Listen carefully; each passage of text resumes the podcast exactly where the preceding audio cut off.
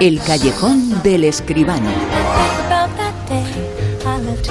Y ya estamos eh, viajando al mundo del séptimo arte, al mundo del cine, como siempre en la actualidad, en la información nos da cuenta aquí José Manuel Esquivano. Muy buenas, ¿qué tal? Buenas noches, Bruno, ¿qué tal? bueno, buenas noches y buenas noticias eh, que tenemos. Que siempre sube la taquilla una semana, al siguiente baja, una semana sube. La semana pasada contábamos eh, que subía y esta semana, ¿qué contamos? Pues que vuelve a subir, hombre. Estamos de, enhorabuena. Esto casi, no me lo creo. Pues eh, yo creo que no había dos semanas seguidas de subida en la taquilla. Yo no recuerdo el último momento, más allá hacia 2006 o algo así, ¿no? Sí, hombre, claro, claro. no, sobre todo que entonces importaba menos que subiera o bajara porque siempre estaba relativamente bien, ¿no? Ahora que suba en noticia y que suba dos semanas seguidas, esto ya es descomunal. Bueno, pues la verdad es que sí, que la taquilla ha subido pues, pues casi hasta los 6.240.000 eh, euros, 1.300.000 más que, el fin de semana anterior. La noticia esa es muy buena.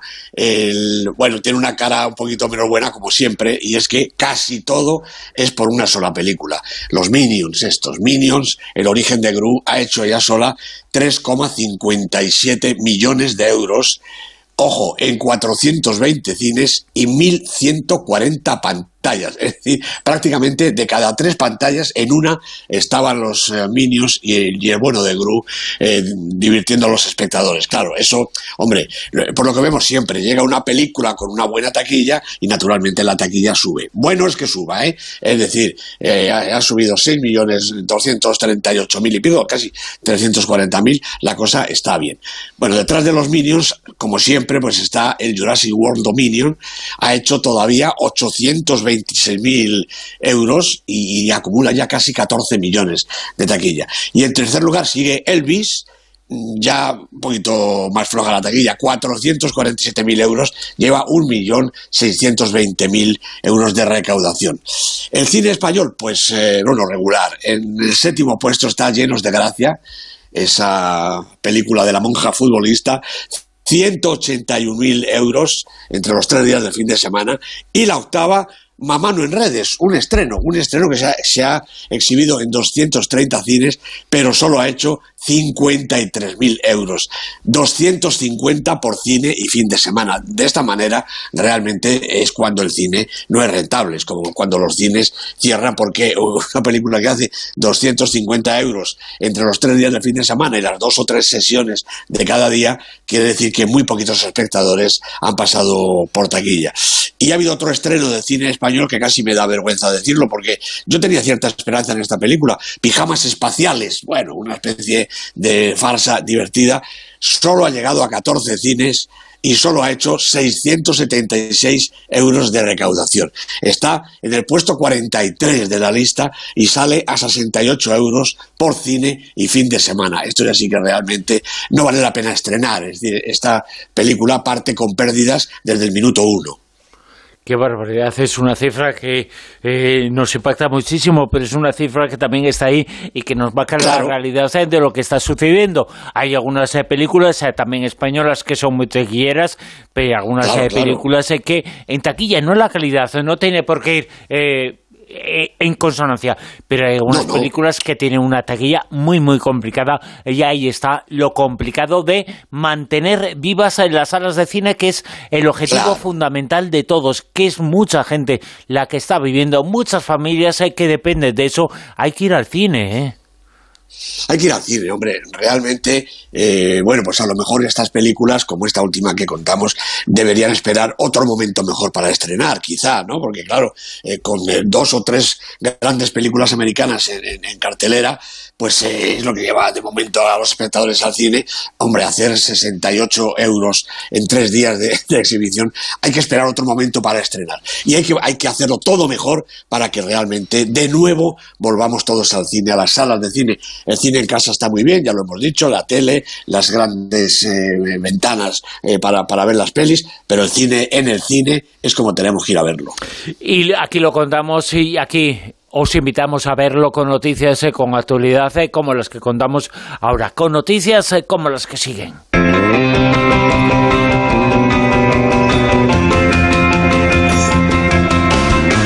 Noticias eh, como las que nos dice que un director español, eh, Alberto Rodríguez, eh, va a ser el que abra el festival de cine más importante de nuestro país, el Festival de San Sebastián.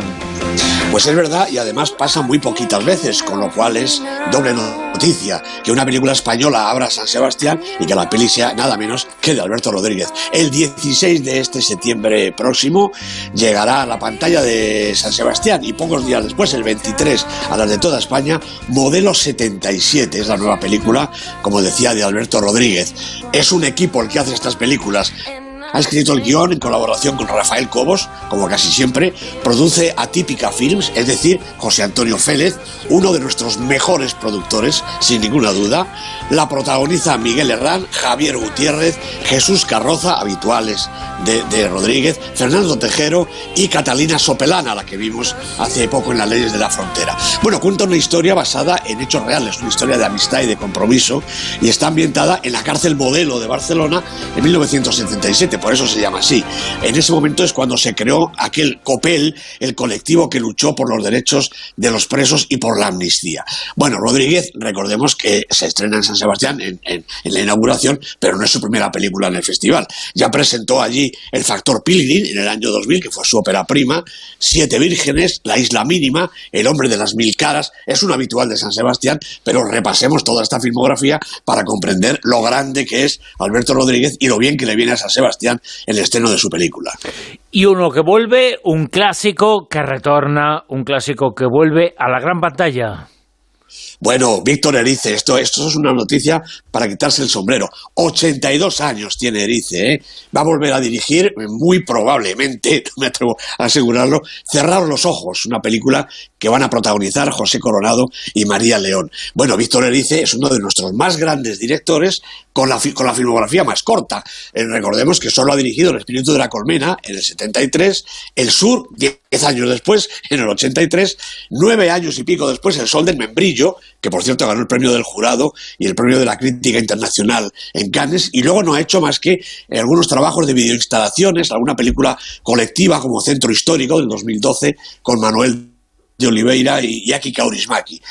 Pudo dirigir, es verdad, El embrujo de Shanghái, el guion incluso, el guion de Erice, está publicado, pero recordemos que al final fue Fernando Trueba el que llevó a cabo la dirección porque eh, Víctor Erice se tomó la cosa con demasiada calma.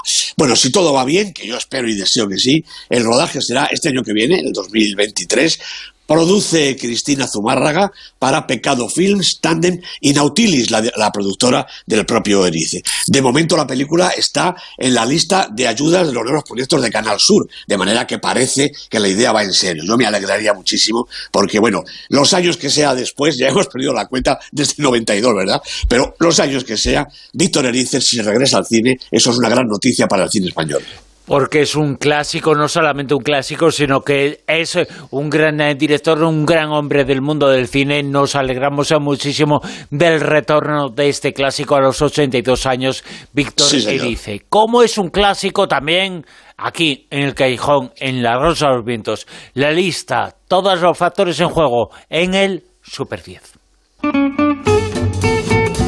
La lista que nos sitúa esta semana en el puesto número 10 ¿ah?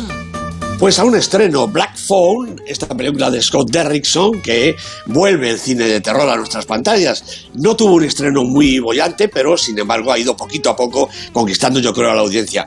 Puesto 10, como decía, viene del 11, de fuera de la lista, con Ethan Hawke y Mason Thames en los papeles protagonistas. 9. Pues otro estreno y además primera película española en la lista. Tenéis que venir a verla, dice su director Jonás Trueba. Bueno, pues le haremos caso. Ha subido tres puestecitos del 12 al 9, primera semana en el Super 10. La película cuenta con Irene Escolar, con Vito Sanz, actor fetiche de Jonás Trueba, y yo creo que es una peli cortita pero muy interesante. 8. En el 8 está, bueno, Jurassic World, el, mundo jurásico, este Dominion se llama ahora. La película la ha dirigido Colin Trevorrow con Chris Pratt, con Bryce Dallas Howard, los actores habituales. Cuatro semanas en la lista, ha bajado un puestecito. Siete. Pues el que le ha ganado Elvis, la peli de Baz Luhrmann, que parece que arranca con ciertas dudas, pero poco a poco se va consolidando. Ha ganado un puesto en el Super 10 en su segunda semana. Austin Butler y Tom Hanks son sus extraordinarios protagonistas. Seguimos subiendo, puesto número 6. Bueno, tenía que ser lógicamente el estreno de la semana, la película de la semana. Minions, el origen de Gru, dirigida por Kyle Balda, Brad Ableson y Jonathan Delval. Tres directores han hecho falta para montar esta historia que es todo el rato muy divertida y que cuenta con la, en la versión original con la voz impagable de Steve Carell. En español la hace Florentino, también es un gran actor. Puesto número 5. La peor persona del mundo de Joachim Trier sigue siendo nuestra peli más veterana, aguanta muy bien. Ha subido incluso un puesto en su semana número 17 con Renate Reinsve y Anders Daniel Lee de protagonistas. ¿Cuatro? Bueno, palabras mayores ya. Ennio el Maestro, la peli de Giuseppe Tornatore, aquí en el cuarto puesto, repite posición después de ocho semanas, eh, la película dedicada al genio, al maestro Ennio Morricone en el puesto número 4 ya lleva varias semanas ahí, recomendable absoluto porque es el sonido, el sonido del mundo del cine, especialmente en la música, la música que tan importante es en el cine, es muy importante. Ya lo creo. La banda sonora, la, eh, todo el disco, pero también la canción, siempre es importantísimo en el mundo del cine. El sonido está muy vinculado al mundo del cine. ¿Quién nos recuerda? Eh, Carros de Fuego, o qué nos recuerda la Guerra de las Galaxias, qué nos recuerda el sonido, la música relacionada con el cine, pues es importantísima y Ennio Morricone es uno de los grandes o el grande, por lo menos el, maestro, ¿no? El maestro, el maestro, claro que sí. Subimos en más, y llegamos al podio, puesto número 3. Bueno, pues también repite posición porque aquí ya no se mueve nadie. Todo a la vez, en todas partes. La película esta que han hecho los Daniels, Daniel Kwan y Daniel Snared, con Michelle Yeoh, con Stephanie Su. Una película, vamos a decir que es una película rara, ya está. Puesto número 2.